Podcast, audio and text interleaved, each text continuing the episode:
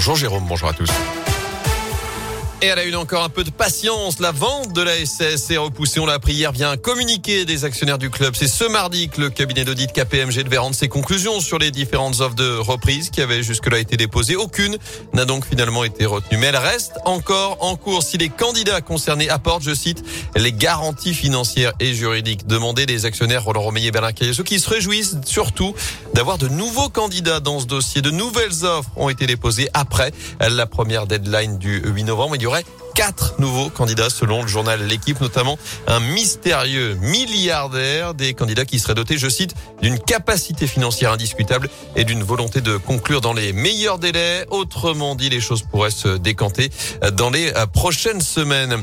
Dans l'actu, également ce nouveau conseil de défense sanitaire ce matin, alors que le nombre de cas de Covid explose plus de 30 000 en France. En 24 heures, c'est du jamais vu depuis le mois d'août. 6 000 classes sont désormais fermées. C'est 50% de plus en trois jours. Le gouvernement gouvernement se penche sur de nouvelles mesures, notamment sur l'élargissement de la dose de rappel à tous les adultes et la généralisation également du port du masque dans les lieux clos, même avec le pass sanitaire.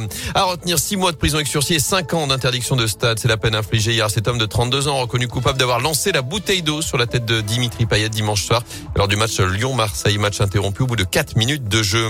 La justice doit rendre également son délibéré dans la journée dans l'affaire de la sextape de Mathieu Valbuena. Le procureur a requis 10 mois de prison avec sursis et 75 000 euros d'amende à l'encontre de Karim Benzema accusé de complicité de chantage. À suivre ce coup dur pour Wish, l'application et le site de vente en ligne vont disparaître des grands moteurs de recherche en France. Les services français de la répression des fraudes ont demandé le déréférencement de cette plateforme à cause de la présence à la vente de produits jugés non conformes et dangereux. L'accès au site de Wish sera toujours possible uniquement en tapant l'adresse directement. Et eh bien, un petit coup de pouce pour les fêtes de fin d'année. Le plafond des chèques cadeaux distribués par les comités d'entreprise va être relevé pour passer de 171 euros maximum par salarié à 250 euros. Annonce ce matin du ministre de l'économie Bono Le Maire pour soutenir le pouvoir d'achat des ménages. Retour au foot côté terrain, cette fois avec la belle opération de Lille en Ligue des Champions des Lillois, vainqueur 1-0 face à Salzbourg. Hier, ils se retrouvent en tête de leur groupe avant la dernière journée de la phase de poule. Ce soir, le PSG se déplace à Manchester City. Un choc à suivre à partir de 21h. Enfin, on se croirait dans Armageddon, mais sans Bruce Willis. La NASA a lancé cette nuit une fusée pour dévier la trajectoire d'un astéroïde. C'est une première, impact prévu dans 10 mois à 24 000 km heure. Notez qu'en 2024, une deuxième sonde sera lancée pour étudier l'impact à posteriori. L'objectif, c'est de protéger la Terre en vue d'une potentielle collision à l'avenir. Mmh, mmh, mmh,